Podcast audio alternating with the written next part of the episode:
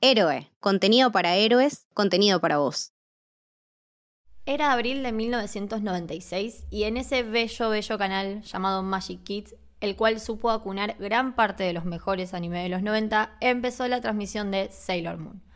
La verdad que no es exagerado decir que representó un antes y un después en la vida de muchos de nosotros y de la cultura pop en general. Estas seis Sailor Scouts entraron en nuestras vidas y nos maravillaron por distintas razones. Personalmente, para mí fue mi primer encuentro con mujeres peleando sus propias batallas, no como personajes secundarios, sino como protagonistas. Este es nuestro humilde homenaje a Sailor Moon, anime que nos acompañó en meriendas, desayunos y a veces en amba para les más manijas, y que en algún punto también nos enseñó a luchar por el amor y la justicia.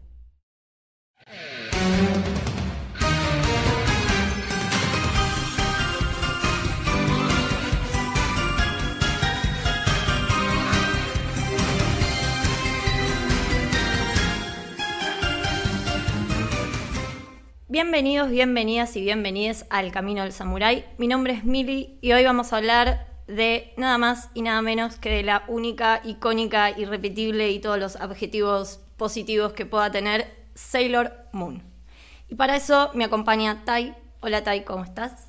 Hola Mili, ¿cómo estás? Un placer estar acá en el Camino del Samurái. Muchas gracias por invitarme. Ay, no, un honor que estén acá. John, ¿cómo va John? ¿Todo bien? Hola, ¿cómo estás? Muchas gracias por la invitación. Y Gon, ¿cómo estás Gon? ¿Todo bien? Aló Meli, gracias por la invitación. Qué manija todo esto. Qué manija, qué manija, sí. La verdad que no puedo estar más agradecida de, nada de los invitados que tengo hoy eh, para, para este episodio y para hablar de, de, Sailor Moon, que podemos no saber nada de anime, podemos no saber nada de manga, pero la verdad que eh, la iconografía de Sailor Moon es bastante significativa, representativa, es como nada, podés no saber nada de Sailor Moon, pero ver a Luna y saber que es de Sailor Moon. Podés no saber nada de anime, pero Sailor Moon es como única. Es única. Decís anime, decís Sailor Moon. Es imposible no saber nada de anime ya, por más que quieras decir no vi anime, es imposible. El anime es como un vórtice que te absorbe sí o sí. Es imposible escaparle. Totalmente. Sí. Están todos lados. Sí, totalmente. Y para empezar, me gustaría saber qué onda la, qué onda su relación con Sailor Moon. ¿Cómo le llegó este anime?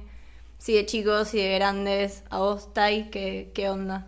Yo tengo una relación particular con Sailor Moon porque no lo vi de chico, o sea, era un anime que sí lo veía capaz mi hermana o mi prima, pero tampoco lo veían tanto. Eh, yo veía más Dragon Ball y Caballero del Zodíaco.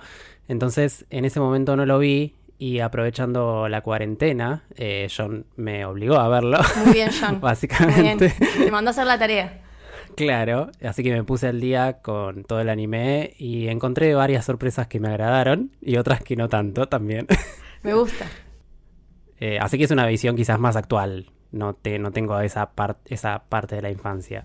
Bueno, pero súper nada. Me, me, interesaba también esto, como bueno, ver qué, qué onda sin saber nada, encontrarte de, de adulto viendo Sailor Moon. Nada, debe ser un, un, flash verla por primera vez. Sí. Vos, John, por lo que me comentaste, tenés historia. Sí, yo desde chiquito, desde muy chiquito, desde tengo seis años. Sailor Moon es la piedra fundacional de mi vida, digamos, casi de, de toda mi estructura. Todo lo que he escrito y dibujado en mi vida pasa por Sailor Moon. O sea, tiene la estructura de Sailor Moon. Está dentro. Muy bien. Sí, sí, sí, sí. Es inevitable. Así que es, es parte de mi vida. Es un poco también como nuestro, nuestra ESI. Para, también, también, sí, fue sí, un poco, Fue un poco mi ESI. Eh, ¿Vos, Gon, qué, qué, qué onda? ¿Te, ¿Te, llegó de grande también o ya la, la tenías vista? Eh, fue uno de mis...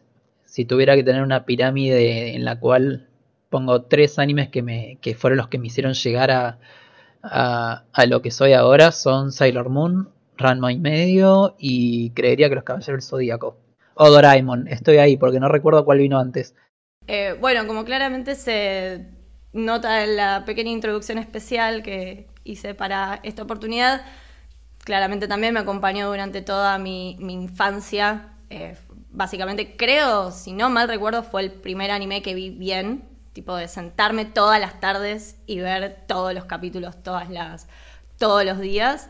Eh, es como re ese recuerdo de sentarse y poner Magic Kids. Es como, sí, una, una piedra fun- fundacional, una puerta de entrada y también fue mi primer manga. Eh, Oh. nada, Ajá. Sí, en su momento los compramos con mi hermana, salía 10 pesos, chicos, salían 10 pesos. Salían 10 pesos y eran de afuera, obviamente, porque todavía no los habían publicado acá, fue hace muchos, muchos ¿Pero que en japonés? años. No, en español. Yo com- comprábamos la edición española de Glenat, que es una Claro. serie de 18 tomos. Eh, en su momento llegaba esa, la, la importada. Pero bueno, si hablamos de Sailor Moon, es imposible no hablar de su creadora, de la gran, inigualable Naoko Takeuchi, señora de- del bien. Eh, nada, muchos piensan que Sailor Moon eh, empezó siendo Sailor Moon así solo, con el manga y el anime, y en realidad no, es primero, es tipo la línea temporal, lo primero que hizo esta autora fue el manga de Sailor B, que es una serie de, tres tomos, son todas historias autoconclusivas, es la historia de Venus con Artemis. En su momento le fue muy bien, entonces la editorial le dijo, hey, me parece que hay una productora de anime que quiere hacer esto para la tele, ¿qué onda? ¿Te copás? Y Naoko, ni lenta ni perezosa, dijo, no, no, no, no, no, yo me voy a ir a la revista principal de Kodansha y voy a empezar mi universo de Sailor Moon. Ahí arrancó a escribir Sailor Moon y al toque, obviamente, las productoras eh, le financiaron todo, hicieron el anime bastante a las apuradas, el anime salía medio a la par del manga, eh, de hecho la autora cuenta que hay muchos episodios rellenos porque ella no llegaba a escribir, fue una época donde la explotaron Dura. bastante a la pobre Naoko, Eh, pero nada, y también es importante resaltar que tenía 25 añitos. La- Sí, Wow, por favor. sí. 25 años y es de Pisces, chicos. Hay que decirlo. Es de Pisces, es un dato muy interesante. Eh, a mí me pasó eso también cuando la empecé a ver. Es que tiene, tiene mucho relleno. Un montón. Eh, yo entiendo que en el contexto de producción, bueno, sucedió eso. Pero eh, fácil, o sea, me, me fijé y son- la mitad es relleno. O sea, de 200 capítulos, 98 episodios son relleno. Vos sabés que si el episodio empieza que van a la playa o que se están poniendo un pareo, sabés que ese episodio es al pedo. Si querés, Claro. lo, podés esquipear. Si Serena se empieza a disfrazar de azafata, Sí, sí, sí. de médica, de enfermera, sí. de maestra, es un episodio relleno.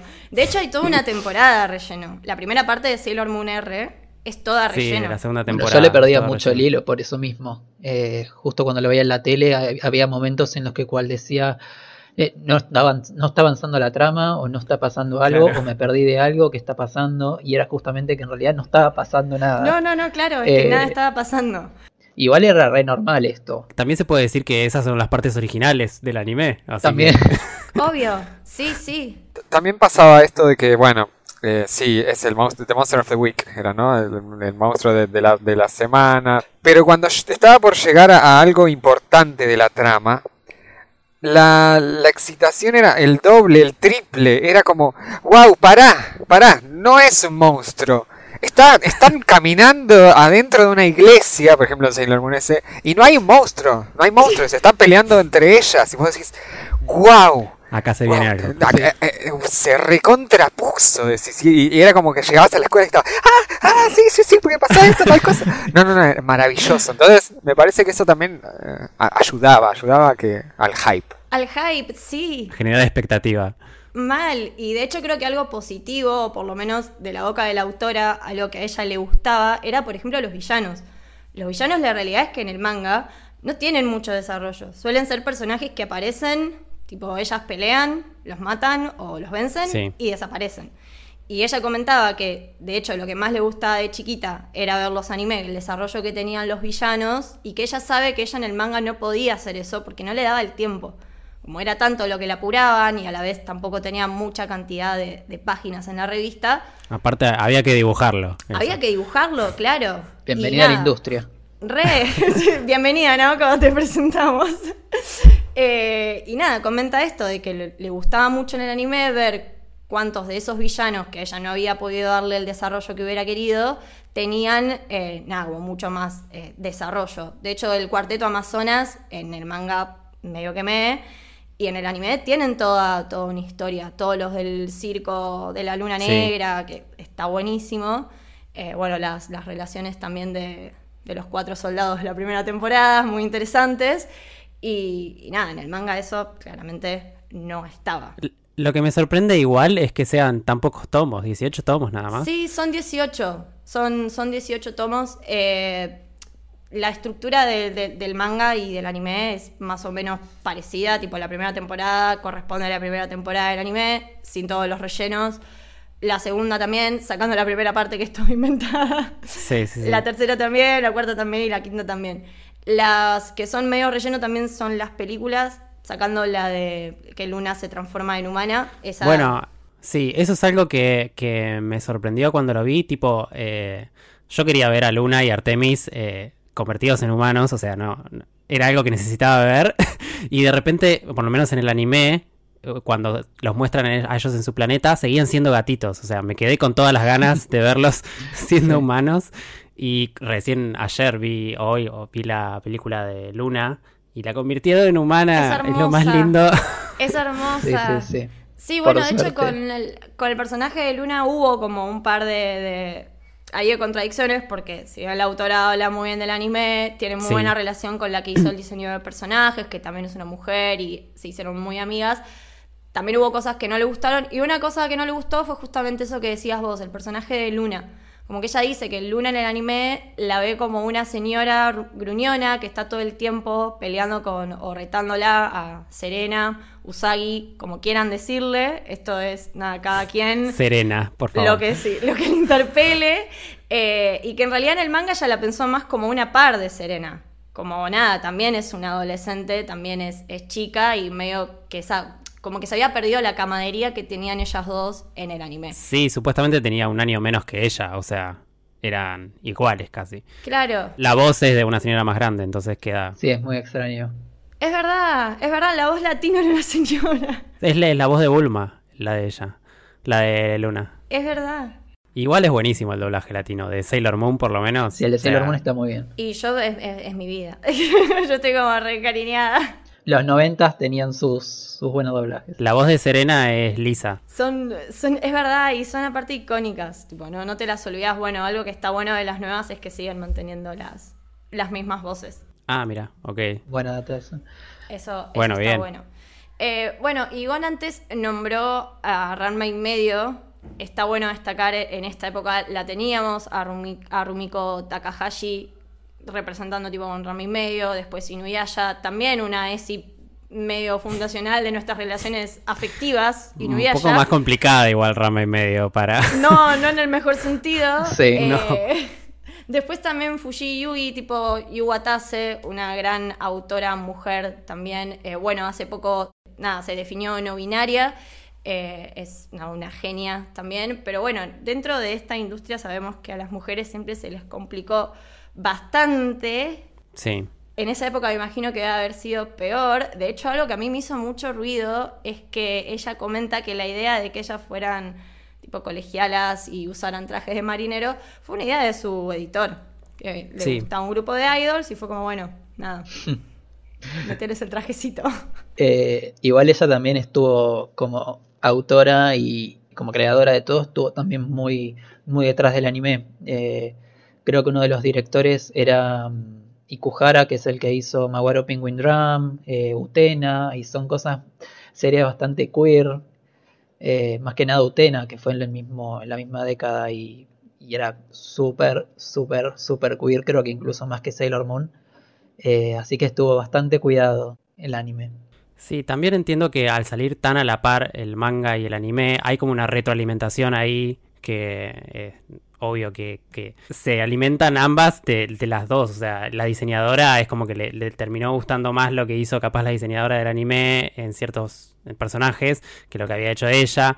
Eh, y también capaz por esto que le pidieron que haga un anime, aparte de que ella ya había hecho a Sailor Venus, es que se parecen tanto Sailor Venus y, y Sailor Moon. O sea, son casi iguales. O sea, Eh, bueno, sí, y, y la verdad que toda esta relación que ella comenta que tiene con la diseñadora de personajes, con la gente que trabajó en las películas de Sailor Moon Crystal o incluso en la obra de teatro, porque sí, tiene una obra de teatro, un ah, musical. mira. Pueden buscar pedacitos si están... La, la busqué porque me lo dijiste y me encontré con una gran sorpresa. No sé si grata todavía. Eh, veremos, pero bueno, a rescatar lo positivo es que, por ejemplo, en esa obra de teatro todos los personajes están interpretados por mujeres, incluso Ah, sí. los personajes masculinos, eh, toda la gente detrás de escena también. Es una autora bastante, podríamos decir, feminista. Ella, de hecho, ella tiene comentarios sí.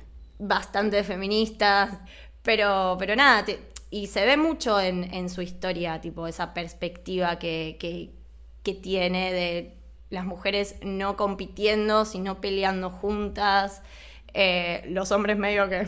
Con- sí, como viene, eh, hice mi trabajo, pero si usted no ha hecho nada, y si se va, como el meme ese. Tuxedo Max que sí, que aparece y tira una flor y se va.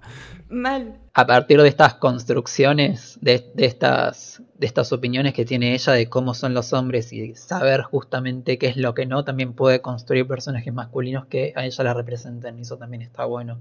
Sí, sí, sí, obvio. Y bueno, de hecho hay algunos, también por, para mí de lo más interesante o de lo que más mm, siempre me atrajo mucho de la mística de Sailor Moon, también es el binarismo con el que labura con, con muchos de sus personajes. O sea, es como de lo más, lo más interesante.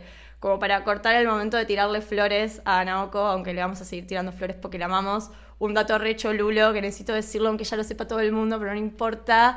Está casada con Yoshihiro Tagashi, Togashi, obviamente el autor de Hunter x Hunter, Yu Yu Hakusho. Eh, nada, tienen una hermosa historia de, de amor, se conocieron y, y se enamoraron. En el tomo 7 del manga de, de Yu Hakusho se puede ver que él le dedica un dibujo porque ella le estaba dando una mano a él en unos dibujos y nada, dice que dibujas precioso, que es re lindo lo que haces. Nada, hermoso, shipeo. Eh, también si quieren googlear o si encuentran, es muy gracioso ver cuando comparan el estudio de él que usa para, para dibujar y el estudio de ella. Tipo, ella es súper perfecta, todo ordenado y limpio, y lo de él es un quilombo, tipo, todo es Sí, es un quilombo. quilombo. eh. Podría darle una mano ya que está para seguir Hunter, pero bueno, no sé. Yo la tiro. Decían eso, decían que ella estaba como ahí practicando el estilo de él para seguirlo por si él pasaba mejor vida o no, pero bueno, no sé, es medio amoroso. Siempre hay que tener un backup por si te morís. Igual, eh, o sea, no me parece data menor la que estén juntos y de repente, no sé, te pongas a analizar Yu Hakusho y Hunter X y de repente veas que tienen en los 80 barra 90 barra 2000, que fue como justo esta época en donde reinaban sus mangas, historias. Eh, nada, eh, los mangas de él tienen como personajes femeninos re fuertes, re lindos, re bien planteados, eh, tanto como héroes como villanos y y no jamás, ponele en Hunter X, jamás hay uno que esté sexualizado, jamás. Y me parece súper importante porque también debe haber alguien ahí atrás que también está diciendo que, que corresponde. Y de hecho, bueno, yo hace poco empecé a ver Hunter Hunter de vuelta porque pintó. Y la relación que tienen los personajes masculinos, no nos vamos a poner a analizar Hunter x Hunter, ya va a tener su, su- su episodio, pero es verdad y también se ve de hecho en la relación que tienen los personajes masculinos entre ellos, tipo, son, se requieren, se lo redicen, son re gomas, llegan a ser un toque, nada, homoerótica ciertas relaciones que, Con que- que Igelúa, se bueno. generan. Claro, gracias, Hom. Gracias por decirlo. Gracias por decirlo. Necesitaba que alguien apoyara esa emoción. pero, pero sí, nada, la, la realidad es que eh, para mí también ahí había una mano nada, de ella que era, llévalo más para este lado, llévalo más para este lado. Eh, pero bueno, igual la, la historia del manga y del anime y del anime nuevo, Sailor Moon Crystal, la historia siempre fue la misma. Tenemos a este personaje, Serena, para nosotros, obviamente. Eh, esta estudiante de secundaria que básicamente nos representaba a todos y a todas. Le gustaba comer, no le gustaba estudiar, le gustaba dormir la siesta. Se ponía a llorar. Lloraba un montón. Sí, sí, Lloraba un montón. Nos representa de todos sentidos. Eh, eso era una de las cosas que le había llamado, o sea, Toy Animation la, la llamó justamente por el diseño de, de las Sailor Scouts, que estaban como colegialas, como que era algo nuevo que no estaba definido en ese momento y, y digamos que definió a partir de este anime, se, ay, marcó tendencia. Sí, toda la serie después de las Magical Girls, eh, colegialas. Sí, sí, sí, sí. Obvio. Formó el género Y le deben casi, todo. ¿entendés? Sí, es que le, le, le deben, le deben todo. O sea, todo, le, todo le deben a, a- a Sailor Moon. Eh, y bueno, la verdad que nos representaba mucho a, a todas y a todos. Éramos un poco serena también. Esto de que lloraba, le iba mal en el colegio. Yo realmente me sentía muy representada. Yo, yo era más, yo me representaba más con Amy, porque era la nerd, eh, que sacaba 10, sacaba 9 y lloraba. eh, sí, Sí, iba a preguntar eso. ¿Cuál es su Sailor Scout favorita? Igual mi, mi Sailor Scout favorita es Sailor Uranus. Hermosa. Bueno, pero tenía mucho esto también. Tenía tantos personajes, tipo tantas Sailors, que siempre te podías sentir identificado, o a veces ni con una en específico, sino con particularidades. Ahora que la nombraste a Amy, por ejemplo, yo de Amy me sentía muy identificada de que le tenía alergia a las cartas de amor y no le gustaba lo cursi. Sí, sí, sí, se ponía roja, es verdad. Y nada, eh, tipo, me, me re representaba eso de Amy, aunque la que más me gustaba era Sailor Saturno. Mm. Nada, de Amy era como same, same amiga. Cada una de las Sailors, porque bueno, nada, tenemos a este personaje, después se encuentra con Luna, tiene esta misión de tener que encontrar a las otras Sailor Scout, que la primera temporada es básicamente eso, cómo se empiezan a ir encontrando. Y después, bueno, obviamente a lo largo de las temporadas, un montón más de, de otras Sailors y de otros personajes y de otras villanas también icónicas. Las villanas son geniales, son geniales. Dato de color, todos los villanos tienen nombres de piedras preciosas. Claro. Claro. Soicita, Malaquita, Beril. Bueno, porque la autora es etcétera. química también, química farmacéutica. Entonces, Sí, Hola, Steven Universe. sí, sí, sí. sí. es verdad. Es- Es una chica estudiosa, ¿viste? Además de linda, es, es- es estudiosa. Eh, re, bueno, y de todos estos personajes, todos tenían características muy, muy distintas, como decíamos antes, muchos, la verdad que a pesar de que, bueno, eran mujeres y peleaban con tacos o botas y los recontra remil banco, y con pollerita, y tampoco también los recontra remil banco, eh, sus personalidades eran muy distintas y eran muy divertidas. eh, por sus diferencias y por sus similitudes, eran muy lindas las interacciones que tenían. Eran muy graciosas, tipo Serena era un desastre y... muy gracioso ser- Serena con, con Sailor Mars. Sí, se llevaban como el orto. El, el choque ese constante al principio, al principio, en la temporada 1 y 2, en la temporada 1 más, se llevaban muy mal. Se llevaban Después- re mal, sí. Pero bueno, también son, son preadolescentes, entonces es como que estaba bien, estaba bien representado eso. Está muy bueno también cómo maduran ellas eh, y cómo Serena cada vez va llorando menos y se la banca cada vez más. El índice era cuánto lloraba ese. El índice. Claro. sí, sí, es el índice de madurez de- del, del grupo. Y ya en. Sailor Star ya nada.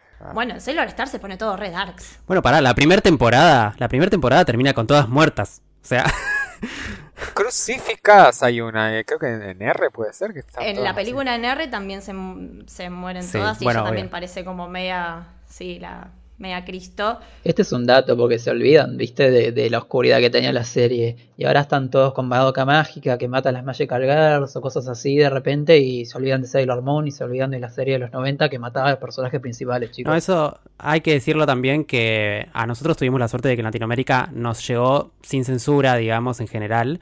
Pero en Estados Sí. Unidos censuraron absolutamente todo. Todo. Todo. toda la representación queer y toda la violencia. todo, todo, to- todo lo más lindo que tenía. Sí, sí, sí. Claro. O sea, lo que la hace especial, porque viéndola ahora, yo lo, lo que más me llamó la atención es toda la representación queer que tiene. Y es todo lo que censuraron en ese momento en Estados Unidos. A nosotros nos llegó. A nosotros nos llegó otro tipo de, de censuras que, de hecho, si buscan en YouTube diferencias eh, de traducciones, hay, por ejemplo, donde más se censuraba era en, por ejemplo, cómo la nombraban a Sailor Urano. Sí. A Sailor Urano la, la feminizaban todo el tiempo, tipo todo el tiempo le querían poner características femeninas o incluso cortaban diálogos que tenía con Michiru, que era Sailor, Ne- Sailor Neptuno, y ponían, o sea, la traducción en los diálogos era mucho más liviana y en realidad en el original se estaban tirando con de todo. Sí. o sea, Es imposible prácticamente- tapar el sol, tapar el sol con la mano. Además, eh, cuando tenías esos stills que de repente se quedaban mirando y tiraban flores atrás y había una Dale. musiquita. No, de- de- bueno, eso no, no se puede censurar el, No, el no. Más claro, echarle agua. Eso me gustó mucho también. Todo el arte que tiene, que por momentos se quedaba, se quedaban los frames y te, te ponía como un dibujo más tradicional. Entonces, cuando lo veía le sacaba, le sacaba capturas a todo. Sí, sí. Que bueno, también, por ejemplo, teníamos a los villanos de la primera temporada, Soy Sí. creo que se llamaba, y, y Maleki. Eran, estaban también re en una, y en las traducciones también te lo ponen como amigues, amigues, la chota, amigues. En, en latino, uno, uno de ellos dos es una mujer. Sí, pero eso acá en Latinoamérica fue un error porque vieron que tenía como una figura femenina, digamos, y entonces dijeron, bueno, es una mujer, y le... Tenía colita. Claro, y bueno, dijeron, le pusieron ella y lo pasaron, y después al final se dieron cuenta que no. Peor, peor Estados Unidos que dice que Urano y Neptuno eran primas y que... Y que Soitre y Malakai eran tío y sobrina, cualquiera. O sea, Sí, sí. De hecho, la transformación de Serena también estaba, bueno, de todas las Sailors, estaban súper censuradas. Sí, no, nos llegó con menos, eh, con menos censura que otros lugares. Las censuras, bueno, pasaba medio también como esto que decíamos con Hunter x Hunter, que le ponían un género a cierto personaje que no correspondía o que tal vez no estaba definido, que tal vez pasa hasta ahora con Hanshi en Shingeki. Eh, depende de cómo se perciba, medio que cada país elige hacer lo que quiere como que el japonés es otro idioma muy distinto y da como para otras interpretaciones más interesantes. Y bueno, acá medio que estaba esa necesidad de encasillar eh, a ciertos personajes o demás. Pero sí, la realidad es que lo más interesante también que tenía era eso, tenía mucha representación queer, eh, explícita y, consciente. Era como buenísimo. Y también pensar esto que decía Gon, pasó hace 30 años. sí. Sí, además todo esto que, que están diciendo que pasó hace 30 años, hace poco pasó con Shinji Kaguro en la versión de Netflix de Evangelion, de Somos Amigos, Sí. Oh. eh, que fue horrible también, pero nada, fue, marcó el, para mí como, es el eslabón queer de, de- del anime eh, de los 90. Con, después con Fuyigi Yugi, que igual si bien eh, me puedo decir lo que quieras, pero trata un hom- homoerotismo que, que no trataban otras series, o, o Utena, como dije, que también gracias a Sailor Moon terminó siendo un gran icono queer. Súper. Tal vez lo que tuvo Fuji o Utena es que claramente no fueron tan mainstream como Sailor Moon, no tuvieron el exitazo que tuvo Sailor, ni la masividad, y quedaron como medio para un público más, más, de, más de nicho. Yo me acuerdo de Fuji también compraba los mangas a 3,50. Sí, eso sí yo tenía, tenía. Otro era Ojo de Pez del trío Amazonas, que es no binario o trans, no sé. Pero sí, eso lo. O sea, digamos, no solamente tiene homosexuales, lesbianas y bisexuales, porque todas las Sailors son bisexuales. Para mí hay un capítulo que queda muy claro. eh, que también tiene no binarismo. Más allá de jugar con esto del diseño y qué sé yo, y de que también de un país a otro puede llegar a cambiar por las traducciones. Pero sí, para mí me parece que en Latinoamérica está bastante ambiguo y eso está bueno también, por más que no, no es una censura tan fuerte. No, ta- también es eso, fue hace 30 años, o sea, pudo haber sido peor, pudimos haber sido Estados Unidos y por suerte no, no lo fuimos, pero bueno, por ejemplo, a mí lo que más me chocó, tal vez no fue tanto del anime, sino en el manga hay un panel, que lo tengo grabado en la cabeza, que nada, Sailor Urano la besa a, a Serena como, como Sailor Moon, o sea, las dos estamos transformadas, y también me gusta mucho esto, cómo funciona el tema de la transformación con las Sailors, me parece que tiene un significado también muy interesante. Y la besa a Serena, y Serena le dice, pero vos no sos chica, y Sailor Urano le responde, chica o chico, ¿qué importa? Sí, oh.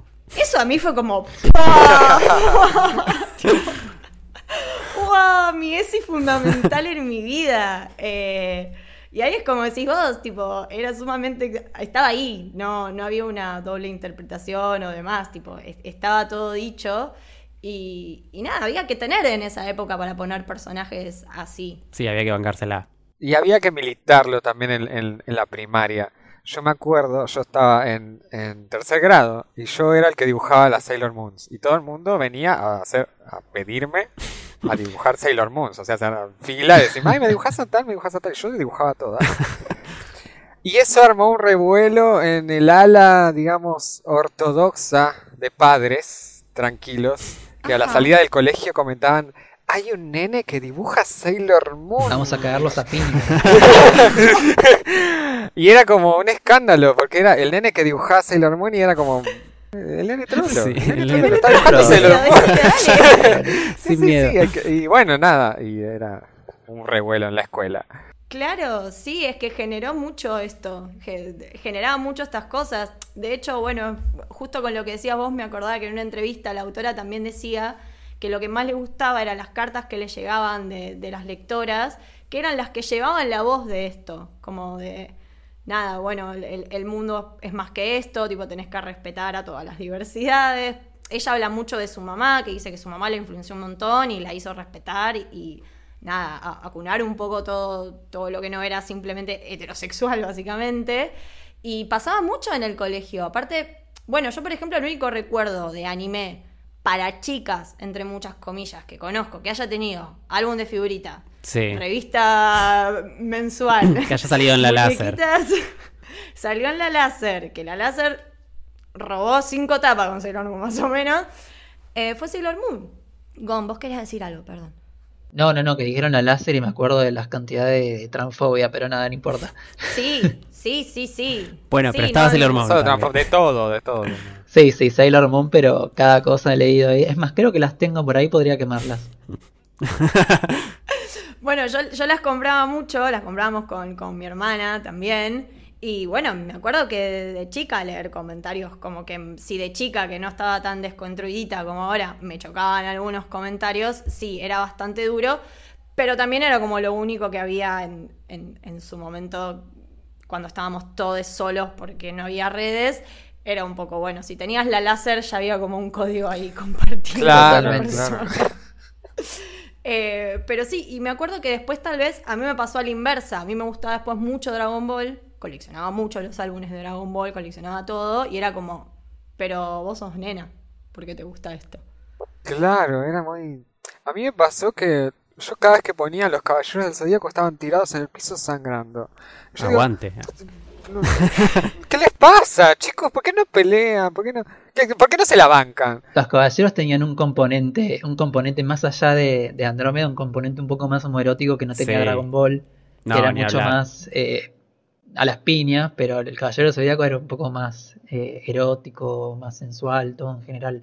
En su momento era, yo porque ah, veía todo, pero era, era como medio la, la, la otra, como que Sailor era para las nenas y los caballeros era para, para los nenes, o sea, no, no entendían nada de lo que estaban viendo, si hacían esa distinción. Yo prefería Sailor porque tenía colores, era todo más lindo. Era se cagaban de. Sí. Igual los caballeros tenían todo, todos los personajes tenían rasgos eh, mucho más, entre comillas, femeninos que lo que era Dragon Ball. Sí, sí, sí. Sí. Era todo mucho más esbelto. Totalmente. Era otro Claro. tipo de masculinidades también. Sí, es mucho menos tóxica. Sí, y le dan como mucha bola a la estética, como que tenían otra, otra impronta. Pero bueno, también me, yo me acuerdo mucho de cuando ya, bueno, nos situamos ya en un mundo con internet, las páginas de, de Sailor Moon. Yo como que buceaba muchísimo en las páginas de Sailor Moon. Hay un dato curioso que en su momento llegaron a ver 20.000 páginas web dedicadas a Sailor Moon. Ahora no es nada, en su momento realmente era un montón y tardaban muchísimo en cargar las imágenes. Me acuerdo, me acuerdo. Yo, mi, mi tía en el campo se había comprado una impresora y yo bajaba artbooks, pero a niveles lentos, muy lentos, y sacaba todas las fotocopias a color con las rayas verdes que se le hacían. Y tenía mis propios artbooks de Sailor Moon y Full Metal Alchemist. No, Te me lo juro. muero. Bueno, yo las imprimía y las ponía en la carpeta, me acuerdo, del colegio. Pero tardaban una bocha en, en cargar, era como un, un incordio. Y lo que decía antes Tai de esto muy interesante, de que Namako Takeuchi es de Pisces, yo me acuerdo que fue el primer anime con el que me obsesioné y empecé a buscar, bueno, de qué signo eran, cuánto pesaban, cuánto medían, tipo sus comidas preferidas, todos los datos falopas, era como, nada, era una enciclopedia de Sailor Moon, datos que ya se fueron borrando claramente. Pero nada, sí me acuerdo fue como ese primer anime que me despertó esas ganas. Esas ganas de saber. Qué hermoso. Las ganas de friquearla a 10.000 por hora. Eh, otra cuestión de la representación que me quedó colgada es la Sailor's Starlights, que a ella, a la autora, no le, no le había gustado en ese momento que en el anime los sean hombres que se convierten en mujeres, porque supuestamente las Sailors son todas mujeres, no puede haber hombres. Eh, entonces no le había gustado a ella, supuestamente creo que en el manga son mujeres directamente. Son mujeres, sí. Y aparte está esa tensión, sigue estando esa tensión entre Serena y Seiya, digamos, nada más que siendo mujeres. Entonces es como que ahí, bueno, como que quedaba mejor. Igual es una de las temporadas más censuradas completamente, porque eran super drags las Sailor Starlights. Sí, todo, todo el arco final es como bastante oscuro. Bueno, esto que decimos que matan a las Sailors, recaen un poco en que las matan y reviven más o menos en todas las temporadas. Igual eh, es como, no importa, igual no importa obviamente, pero es algo que se repite seguido, pero tal vez lo que tiene de terrible en esta temporada es que desaparecen. Como que se van y desaparecen y medio que uno, ni nosotros que lo veíamos, ni Sailor Moon sabía qué mierda que había pasado con sus amigas. Y era todo muy desesperante porque aparte la dejan sola ella. Tipo, la en mitad de la temporada Serena termina sola y sus amigas no están. Y Darien, no hablamos de Darien. no hablamos de Darien. Yo no puedo creer que eh, no, se, no se reconozcan fuera del personaje. Eso es algo que me llamaba demasiado la atención y me sacaba. Bueno, de Superman no dicen nada. Bueno, en Hannah Montana. Pero en general. Tuxedo Max era igual en, todo, en todos lados. No, no, bueno, Tuxedo Max tenía la, mascarita, pero Serena era la misma. Bueno, chicos, pero Hannah Montana también. era peluca, nada Era el código entonces, era así, había que ser así. Era el código. Claro, esas cosas como que quedan ahí medio implícitas y todos nos hacemos un poco los boludos. Sí, sí, sí. Eh, para, para, no romper no romper la magia. Igual sí, eran eran, eran Bueno, ¿qué ibas a, ibas a decir algo más de Tuxedo Max, de Darien? No, que fue mi primer amor. Ah, ah obvio. ah, Ultra Crash. Ah. No, no, fue, fue mi primer amor. Es un gran personaje también, porque es muy icónico. Bastante nabo, nunca aportó mucho a la trama, más que ser el interés romántico. Pues siempre lo salvan a él. No, sí, bueno, pero está bueno igual que esté ahí puesto en ese lugar, ¿no? También. Sí, sí. Tipo, no hace nada útil, realmente. Sí, la, damisela en apuros terminaba siendo Darion. Es que un poco sí. Igual a mí me, gustaba eso. Igual también algo icónico o algo re destacable era la relación que tenían con Selena. Era una historia de amor re linda. O sea, eran súper apasionados. Bueno, en el manga, por ejemplo, eso tal vez se desarrolla un poquito más. Hasta llega a haber paneles donde se ve que están teniendo relaciones. Oh. Ay, se puso. Se puso, hentai. Eh, se puso hentai. cosa que. Nada, cosa que en el anime nunca pasa, pero creo que por lo que mencionaban antes, que decía John, en el anime capaz a Serena sí le encasillan un poco más en ese papel de, de llorona durante más tiempo. Y en el manga va a tener otro desarrollo un poco más. Eh, un poco más maduro, o sea, las ves pasar de año, las ves después querer ir a la universidad, tipo, como otro tipo de cosas que en el anime no, no se, encasilló mucho en la personalidad de, la nena que lloraba y tal vez le faltó un poquito más de, profundidad. Pero sí, eh, también medio que podemos obviar que Darien era un señor mayor, mayor que Serena. No sé, no sé qué edad tenían, no sé cuánta era la diferencia. Hubo una temporada que Darien se iba a estudiar, se iba a estudiar a Estados Unidos, pero ahí ella iba como al al segundo año de secundaria, no sé. Sí. Sí, eh, toda esa parte de Serena triste porque se va a Darien es medio crepúsculo, ¿viste? Sí. Crepúsculo de cuando a Vela se le va a Edward y pasan las temporadas, tipo la depresión. Tipo esa Serena cuando se va a Darien, más o menos. Eh, pero sí, como para algunos despistados o de los que vieron nada más el anime o de los que nada más leyeron el manga o de los que nada más vieron Crystal, les paso a contar más o menos un poco de cómo pueden ver este anime, si les interesa volver a verlo, volver a visitarlo.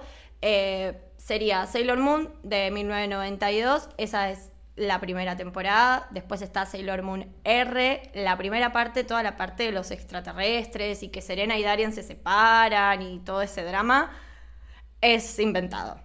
Eso no existe, lo pueden saltear si quieren. La segunda parte sí, que es en la que aparece Rini, Chibiusa para los amigos. Eh, eso. Sí, uy, insoportable. La verdad que era una pesada. La verdad que era una pesada. Aparte esa obsesión con el papá, explícame. O sea, los daddy que tenía. Era, un, tema, la verdad, esa relación también. Sí, de hecho yo me acuerdo de estar viendo Crystal con, con una amiga que no, ni medio de Sailor Moon, tipo, no había visto nada. Y las, y las escenas de Rini ahí con Darien, y me decía, pero, y le digo, no, es el papá. Y me dice, ¿qué? pero no parece que fuera el papá. Y digo, no, bueno, es que viene del pasado. Bueno, no importa, muy complejo. muy complejo de explicar. Eh, después está Sailor Moon R, la película, la cual yo tenía en VHS, no importa. Eso también es inventado. Eh, Sailor Moon S, que también es, bueno, todo, todo también lo, lo del manga. La mejor temporada. La mejor temporada la mejor temporada, de las más oscuras también, ¿no? Y aparte, bueno, es do- donde están todas las Sailors. Re, y donde aparece la mejor, Celo Saturno, lo siento, la amo. la amo con toda mi alma. Eh, Sailor Moon S, la película, que es como decíamos antes, es toda la historia de Luna. Eso está basado en el tomo 11 del manga. Eh, después Sailor Moon Super S o Star, que también es eh, parte del manga. Y Sailor Moon Stars, la película, que eso también es totalmente inventado. Después, si no, está Sailor Moon Crystal, que ahora podemos ver, a ver qué, sienten ustedes con esta reversión del 2014. Eh, lo que tiene Crystal es que es totalmente fiel al, manga. Está la temporada 1, la temporada 2, la temporada 3 y después las dos películas que salieron. Eh, la línea es fiel al, al manga. Algo que me parece lindo es que hasta las ropas son las mismas que en el manga, las que usan ellas. Eh, está eso como bien, bien retratado. A mí no me gusta mucho que digamos, no sé ustedes. A mí yo no la vi, pero hablando, lo que sí vi fue Eternal, las dos películas, esas sí las vi, no vi la serie. Em, lo que me pasa con, o sea, me gusta la animación, pero siento que es, está muy limpio, es como, no tiene la suciedad de los 90, que Sí, sí, le falta que es como, parece fílmico, pero no es, es como... A mí lo que me decepcionó fue la música. Eh, la música de los 90 es- era muy icónica. Bueno, el de un compositor, Takanori Arizawa, que había hecho City Pop. Bueno, es- Sí. con- Hizo con Digimon. Nada, es como muy. esos beats, eh, tipo de. de- hizo Digimon de también, hecho la última temporada de, de- de Sailor Moon, la música de batalla es la de Digimon, o sea, si lo ves, Es la es la misma, sí. Wow.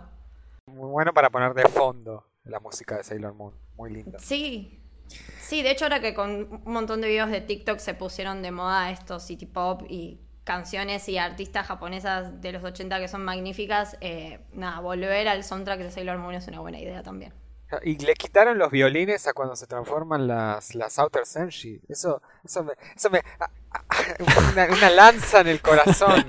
Porque era lo máximo. Por lo poco que vi en Crystal, también no tienen como el, el detalle muy zarpado que tenía antes los decorados, el fondo, la ciudad, las luces, la, la oscuridad que tenía, cómo se notaba en la ciudad, las luces como eh, difuminadas y los La Torre. Tokio. La. Torre Tokio, clave. Sí, lo hicieron más, más industrial, más, bueno, saquemos el fondo, ¿no? Porque el otro era muy... Es, es un sello muy, muy particular, los colores de Sailor Moon. Esos colores verdes, celestes, rosas. Bueno, ahora en, en ¿cómo es? En Turning Red, creo que era, Sí. que Rel hicieron homenaje a los fondos de Sailor Moon. Que está la Sí, referencia. Sí, sí, sí, está totalmente, totalmente influenciado. Sí, le, le falta textura. Sí. A mí me pasa eso con algunos anime actuales. Textura. Como que les, les falta cierta, cierta textura. Bueno, con Hunter x Hunter puede pasar lo mismo. Si ves los- el anime de los 90 y después el de los 2000, hay una diferencia bastante, bastante clara. Sí, la luz. O sea, en- tanto en Sailor como en Hunter y las versiones viejas y nuevas, me parece que la fotografía, el nivel luz es eh, muy diferente. Le tienen mucho miedo a las sombras, a los eh, al- a estar en contra de la luz, eh, no sé. Y todo muy cuidado, muy limpio, no me gusta. No, no, y a mí lo que más me chocó en realidad del de Crystal es el diseño de personajes. Claro. Me parece son que. más esbeltos, El, Sí. el nivel de anorexia. Sí, sí, sí. No, por no decirlo así. No, no. Si, si- si ya en su momento eran modelos a seguir bastante complicados para las niñas, ahora me parece eh, sumamente, eh, nada, eh, Imposible. cuálidas y sin, sin sentido. Sí, y- no tiene lógica. no, no, no tiene lógica y más que, a ver, estás haciendo algo sumamente fiel al manga. eh, no sé, seguir un poco más la onda del diseño del personaje. No sé, eso sí, los diseños no me gustan, me chocan un montón, por eso me ha costado verla. Creo que de Crystal vi la primera temporada nada más, después vi como videos sueltos y las películas sí. Eh, nada, me, me gusta eso que combina como la nostalgia y demás, pero Pero las transformaciones se mantienen siendo geniales, eso sí. sí, sí. Sí, sí, están bien. Bien. sí. a John no le gusta mucho igual, me parece. por- porque es que las otras son tan como... Son muy icónicas. No sé si es porque crecí viendo esas transformaciones, pero... que No, no, no puedo, no puedo. No, hay que decirlo, no le ponen ganas a las nuevas adaptaciones. Les chicos. Un poco sí, claro. Sí, capaz para quien no, no vio la de los 90 o no tiene como mucho vínculo con eso, no, no le choque tanto y, y le guste, para mí se queda a mitad de camino. Primero no es una gran animación tampoco y nada, no, no sé, le, le- le falta eso, le falta jugar un poco más, jugárselo un poco más con la oscuridad misma que tenía la historia original. Y ahora si, si quieren chicos y si les copa, como si se acuerdan de momentos icónicos de la serie que tengan ahí, que les guste. Puede ser de la nueva o de la vieja. Como momentos icónicos, a mí me gusta. Igual nada que ver, tipo, o sea, no es cero momento icónico, voy a decir. Pero hay un capítulo que, que están Darien y Serena y de fondo se ve el, el cielo estrellado de Van Gogh, que me gustó Sí. muchísimo. Ah, sí. Ay, hermoso. Sí, sí, sí. Es más, creo que tenía un fondo de pantalla, versión Magic Kids, una cosa Sí. así bien berreta. Eh, pero es, es increíble. Y, Es bastante y icónico. después también hacen referencia a la princesa Diana. Hay un capítulo que aparece, tipo, la, la- está dibujada ahí y es hermosa. Es que, bueno, antes decía John lo, lo de la música. Algo icónico igual puede ser incluso eso, el opening, Sí, el bueno. ending. O sea, Para mí, momento icónico, y aprovechen que está en Netflix, Sailor Moon S, hace un quiebre la temporada cuando no aparece el monstruo de la semana, justamente lo que estaba diciendo hoy. Y, y tienen que ir a una misión en una iglesia tipo, una iglesia tipo la de, la de Gaudí, la que está en Barcelona, sí. que está en el medio del mar. Sí. Y la misión es ahí. Nada. Tremendo. Son dos o tres capítulos. Porque, y nada, pasa de todo. Y decís, wow, no voy a spoilear nada, obvio, porque la gente que lo quiere ver, pero ese es un momento icónico de esa serie donde hace el quiebre Sailor Moon S. Hmm. Se pone, se pone Red Arcs, aparte. Se pone Red Arcs. Sí, sí, sí, sí. Vos lo que dijiste con lo de los capítulos, yo me acuerdo cuando en Magic Kicks claramente acá compraban por tanda los capítulos. Me acuerdo cuando se les acababan los capítulos y repetían, y repetían, y repetían. Tipo, el capítulo donde encuentran a Celio Mercurio creo que lo vi toda la semana porque toda la semana lo pasaban. Y yo lo veía igual, era el mismo. Me acuerdo tipo mi vieja diciéndome, che, Mili, es lo mismo que viste ayer. Sí, sí, sí. Y lo mismo que voy a ver mañana. O sea, Ah, Lo, lo bueno de ser niños ahí es que no, no molesta ver y ver y constantemente ver una. Pero ah, igual había momentos que te, te recortaban, porque sabías que estaba por venir algo copado y de repente volvían Sí, al sí, sí, principio sí. y oh, no, tengo que... Sí, decías, uy, este es el capítulo que el que sigue es el que no vi. Y después de Claro. esperar dos meses a toda la repetición, y al otro día, de vuelta repetían. No, ahí te Sí, morías. qué bajón cuando pasaba. Era horrible. pasó con los caballeros, tipo, Sí. no, no, no terminaban de pasar más todas las casas, Mm. porque volvían al inicio. Era, era horrible. Sí, un loop Era una psicopatía que nos hacían. Tipo, te- terrible. Eh, a mí de momentos icónicos, bueno, como el que nombré antes, para mí mi nada, momento más especial es ese donde Sailor Urano le dice a Serena, Hookers, chapemos. Ese es como uno de mis momentos preferidos. Eh, después de chica amaba, amaba cuando Serena se transformaba en distintas cosas. Tipo, Serena zafata, Serena enfermera. Ay, Eh, Eso lo usaron un poquito y después como que se olvidaron de, de ese recurso, ¿viste? Era la lapicera, la lapicera mágica era no sé qué. Sí, que le había dado Luna y después. Nada. Quedó. Quedó ahí.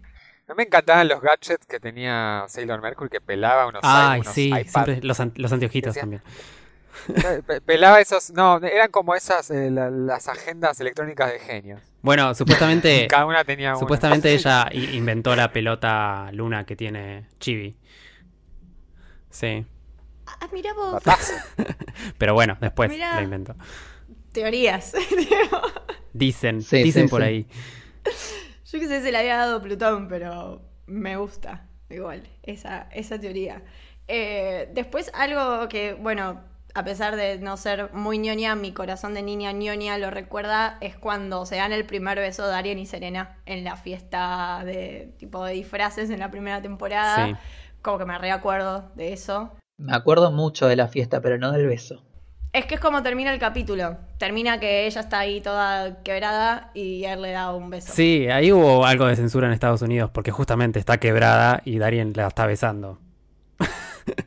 es como, mmm, mm. Bueno, a Cenicienta tampoco le preguntaron si quería que No, fuera Blanca- A besada. Blancanieves tampoco, así que A Blancanieves tampoco. Y Serena ya gustaba de él. Claro, era válido. Cállense. no me cae en el momento. Pero sí. No, fuera feminismo de ahí, fuera. Pero sí, eso me, me parecía como muy dulce y después todos los momentos me parecían muy icónicos cuando ella se transformaba en la princesa Serenity. Con el pelo plateado que la autora quería ponerle Esbel. Yo lo que tengo represente, eh, creo que era la cuarta o quinta temporada, la de las Starlight. Sí. La La quinta. quinta, sí. Sí, cuando aparecen me acuerdo de, de los trajes que me parecían un montón en su momento y todo eso y, y todavía lo tengo súper presente. Es más, capaz son medio BDSM, no, Sí, medio sí, raro. sí, sí. Oh, aguante igual. Ah. Sí, igual sí, pero era como que en su momento fue como, qué diferente. es Bueno, ahí se metió, porque obviamente el objetivo es vender muñecos. Ahí se metió Bandai y dijo, che, hacer el pelo largo porque necesito para la muñeca Claro. que tenga el pelo largo. Claro. Sí, bueno, lo mismo pasó con Cabo Vivo. Tipo, a Genichiro le dijeron, sí, sí, te redamos la plata. Dibujame un par de naves que yo pueda sacar a producción después, por favor. pero, pero sí, bueno, y hablando de muñecas, eh, yo me acuerdo de las muñequitas que vendían. Las acá, las nacionales y Las de populares. Yo No, no, no, no los gallapones, no las de Bandai. tipo, La que tenía las el de pelito once. que las, las podías peinar. Eran hermosas, boludo. Eran algunas que eran re lindas. Yo tenía unas re tristes, las que venían en esos que eran como cartones con el plástico incrustado y tenían los muñequitos, esos que parecían de Jack. tipo, Ah, tenía todas las. Sailor, que, tenía todas las Sailor que estaban re mal pintadas y también tenía como si fuera todos los Digimon, pero eran de la misma marca, entre comillas. Sí, Claro. la no marca. Sí, y después, bueno, hubo un par ahí de, de cositas que también se podían encontrar, como el, nada, el palo que usaba ella, las lapiceras. La lapicera la tengo represente, tipo represente. Mal, todas queríamos una, una lapicera. Y después yo me acuerdo muchísimo de las revistas mensuales de Sailor Moon, que fue creo que el único así anime, como decíamos antes, no tipo Dragon Ball, que ha llegado a tener su revista. Era muy divertida porque aparte era una revista de Sailor Moon, donde también había historietas de, de- de Sailor Moon, y después está un informe sobre Shakira. Random. Y un informe sobre Madonna. Tipo, era buenísima. Y juegos, obviamente. Eh, nada, me- me acuerdo de chica que, que me, me divertía mucho. Y, y nada, mi- millones, millones de, de- de cosas. Había un juego de Sega tipo Street Fighter, Sí, que ibas caminando por la callecita. golpeando cosas. Sí. Si tienen ganas y les gusta, pueden, podemos decir cada uno su Sailor preferida. Eh, la mía, eh, igual que ustedes, Amy, Mercury, eh, es como la que más me identificaba en ese momento y me gustaba, así que sea tan Ravenclaw. Pero después también es un poco fue suplantada por Neptuno, porque tiene una misma onda, es bastante artística también. Sí, sí. De hecho, es como la, la inspiración de Mercury después. Como que en un arco del manga también medio que está en crisis y se acuerda de Neptuno y es como, oh, mi salvador. Eh, sí, sí, sí, sí. La, la tuya, John, o puede ser más de uno o dos. La importa. mía, eh, Uranus. Fue como el- la que me hizo el quiebre en la cabeza cuando le vi. Que dije, para es nena, es nene. No, bueno, no me importa que sea. La amo, le amo. Mal, súper. Gon, Sí, coincido con John, pero en ese momento creo que no lo entendía, pero me gustaba mucho estéticamente. Hermosa, hermosa. A mí, porque siempre fui una chica muy darks, muy mala. Obviamente me gustaba Sailor Saturno. Es que sí, por algo después me gustaba Raven de los Teen Titans. La Sailor de la Destrucción tenía que ser. Sailor La de la Sailor de la destrucción. Eh, nada. Tenía un- música bueno, propia Sailor Saturno. Obvio, boludo, era lo Era más. O sea, era el caos. Era buenísimo. La mina se carga el mundo y, y era la más poderosa pa- para mí. De hecho, hay una anécdota muy. Nada, me pareció muy linda. Que hay un panel muy característico de Sailor Saturno en el final de Sailor Sí. Moon S, en el manga. Es como, nada, es ella toda así hermosa diciendo, bueno, donde hay destrucción también hay posibilidad de un nuevo inicio, que me parece hermosa aparte la frase. Y la autora dice, yo hice todo el arco esperando llegar a ese momento. Hermoso. Todo el arco del manga fue para llegar a eso, nada más. Eh, y nada, es, era muy, muy linda y me gustaba también mucho eso de el contraste que se daba. No me acuerdo si en el anime se desarrollaba mucho o no, pero de que era como re oscura y coleccionaba lámparas. Se me parecía como re lindo eso. Sí, se, desa- se desarrollaba bastante, ¿eh? porque como era chiquita, estaba mucho con Chibi, Sí. entonces Sí. por ahí Sí. se desarrollaba bastante eh, Saturn. Yo la, yo la shipeaba un poquito. Sí, ¿por qué no? Bueno, Además, eh, eh, cuando era el enviado del mal, estaba sentada como en un trono con todos muñecos siniestros ahí con los globos. es verdad. Era. Sí, era película de terror. Eh, hermosa, hermosa. El- lo único que lo, uni- lo que más banco de, de Rini, de Chibi, es cuando se hace grande y es Black Lady, por favor, Bueno, de, la- de las mejores villanas. de las mejores villanas. Sí, sí, sí. De las mejores villanas. Quiero saber qué es lo que no le gustó tanto a Tai. Lo que no me gustó tanto, a mí me molestó Sí. mucho. Es verdad.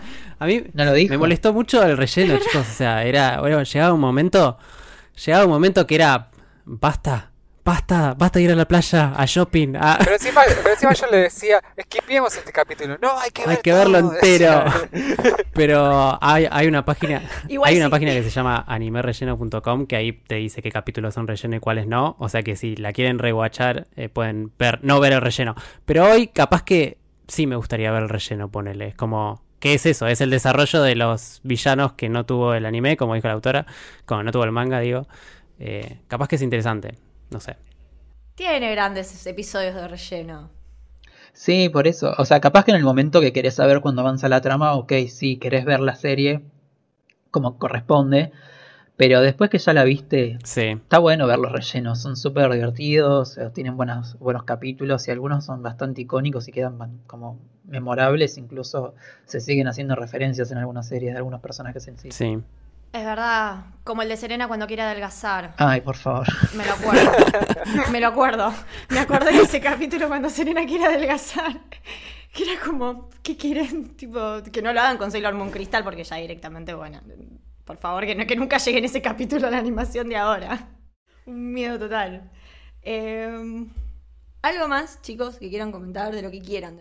Eh, no, no mencionamos a Negereña como icónica, super mega. Y a Queen Beryl. Bueno, todos los villanos son súper estéticos. Bueno, no había muchos diseños de, de, de- de Thierry Mugler. Va, y de otros diseñadores también. Los mismos vestidos. Sí. La autora decía que ella miraba mucho moda y miraba revistas de Gucci, qué sé yo, entonces es como que le metía todo eso. Sí, sí, si ponen tipo Sailor Moon moda, Google Imágenes y te aparecen todas las comparaciones. Sí, re, son re lindas. Hmm. Y de las marcas, cómo se inspiraron también en Sailor Moon. Antes de cerrar, quiero recomendar y dar créditos a el canal de YouTube de Dani Chuy. Es un chico que te- obviamente tiene videos en YouTube donde únicamente habla de, de Sailor Moon. Hizo videos eh, traduciendo entrevistas que le hicieron a la autora. Para mí fue bastante interesante. Después tira datos falopas y abre figuras de acción y demás. Y es muy divertido. Pero nada, quería recomendarlo para el que quiere ir y indagar y también, bueno, dar créditos porque varias datas de la autora que yo no sabía las, las pude encontrar acá. Eh, bueno, antes de cerrar, les quiero agradecer obviamente a ustedes por haber estado en, en este episodio. Eh, me voy a tomar el atrevimiento de dedicarle este episodio a mi hermana, a Luz. Gracias por todas las tardes viendo Sailor Moon y básicamente por haber sido la primera persona que me puso un manga en la mano. Fue un camino de ida sin vuelta, así que muchas, muchas gracias. Y también un poco dedicado para todas, todos, todes aquellos que por 20 minutos, media hora viendo Sailor Moon no nos sentíamos ni tan solos, ni tan solas, ni tan raros, ni tan raras. Eh, así que nada, este episodio es así un poco emocional y demás, pero bueno, porque nos llega en, lo profundo de nuestro corazón. Eh, Tai, muchas gracias por estar. Decinos dónde te podemos leer, dónde te podemos escuchar. Gracias a vos por invitarme, Emily. Eh, tengo un podcast, Mundo Extraño, donde hablamos de sci-fi, anime también, y series y lo que pinte. Eh, lo encuentran, bueno, en Spotify, y si no, tenemos el Twitter, arroba Mundo Extraño Pod. Eh, en Instagram estamos como una novela extraña, porque es nuestra productora, digamos, de alguna manera. Y también tengo otro podcast, arroba 24EPS, donde hablamos de también de cine, tomando cerveza, así que los invito a escucharnos por ahí. Eh, y a mí me encuentran en tayel.nicolás en Instagram y tayel Nicolás con doble N en Twitter. Sí, bueno, tengo muchas cosas, chicos, perdón. Eh, John, muchas gracias por nada, por estar, por compartir todas también tus experiencias. ¿Dónde te podemos leer, escuchar? Gracias por invitarme. Me pueden ver en Instagram, en John Almarillo Art. Ahí van a ver que hice muchos dibujos de Sailor Moon. Tengo todos los malos, todas las Sailors. Hermoso todo. Muchas cosas para héroe también, muchas gracias. El logo de camino. Gon, a vos. Eh, a mí me pueden encontrar en Instagram por ahora, eh, arroba con Resti y nada, van a ver fotos y posiblemente si les gusta el anime van a ver mucha influencia que por ahí anduvo dando vuelta. Así que nada, eso. No van a ver fotos igual, van a ver las fotos. Sí. que él te tira como van a ver un par de fotitos. No, no, no. Entren al Instagram y ya, ya, ya van a ver, son, son las fotos. Eh, bueno, si les gusta el Camino al Samurai, saben que somos parte de la familia Héroe, que es esta productora madre del Camino al Samurai, el Camino del Héroe y de tantos otros podcasts. Así que nos pueden seguir en Twitter como Camino Héroe o en Instagram Camino del Héroe y a la productora en Twitter como Sos Héroe y en Instagram también como Sos Héroe. Eh, acuérdense que si les gusta esto que hacemos en estos diversos podcasts, los podemos hacer gracias a la contribución eh, mensual que pueden hacer mediante 200 pesos por mes. Eh, y con eso tienen acceso a un grupo de Discord donde básicamente hablamos de esto también, de anime, manga, cine, películas y demás cosas. así que nada, cualquier duda o si les interesa sumarse, encuentran toda la data en Instagram y Twitter. Así que bueno, esto fue el camino del samurái. Espero que les haya gustado. Chau, chau.